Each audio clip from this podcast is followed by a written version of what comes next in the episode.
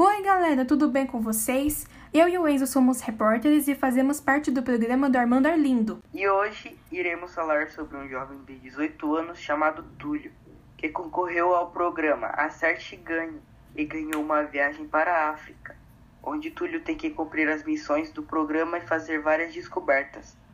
Túlio, ao chegar na Angola, estava andando pelas ruas com a sua câmera fotográfica e foi parado pelo militar Capitão Sapato. Túlio ficou surpreso, estava tirando fotos de prédios públicos e quase foi preso.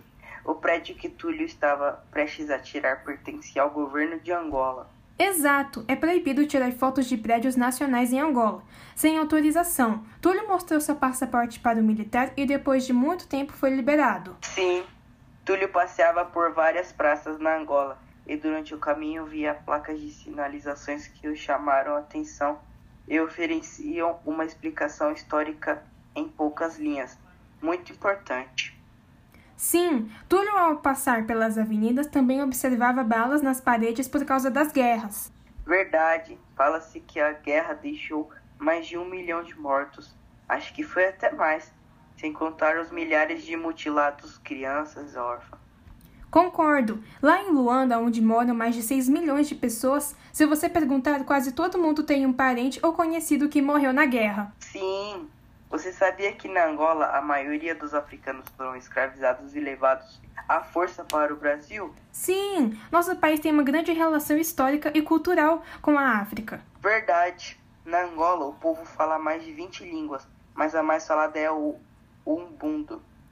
Do Quindumbo veio a palavra Enigola, um antigo reino local que deu origem ao nome do país. Muito interessante. Túlio postava muitos assuntos sobre Angola em seu blog. Ele postou que lá tem um estilo musical, semba, do cantor Bonga, muito famoso em toda Angola. Depois de muito tempo, passou pela fase da dança e música brasileira, conhecido como samba. Legal! Em uma das missões de Túlio que recebeu do programa do Armando Olindo, Túlio tinha que entrevistar alguém famoso em Angola. Túlio entrevistou Pepe Tela, um homem com ascendência portuguesa que participou na guerra em 1961, na luta pela libertação de Angola. Sensacional ele. Havia muita desigualdade na Angola, tanto social quanto racial. Sim, Pepetela contou a Túlio que sentia necessidade de independência quando notou essas grandes diferenças entre as pessoas e começou a participar de reuniões que discutiam sobre a situação de Angola. Pepetela disse que mais tarde foi combater em Angola, na Força Armada como guerrilheiro. Ele lutou até chegar à independência em 1975. Pepetela realmente é um homem de ouro, gosto muito dele. Eu também. Túlio, após terminar seu bate-papo com Pepetela, arrumou suas coisas e foi desembarcar em Marrocos. E esse foi o assunto de hoje, pessoal. Espero que tenham gostado de ouvir sobre a viagem de Túlio e curiosidades sobre Angola. Um beijo. Beijos, gente. Até a próxima.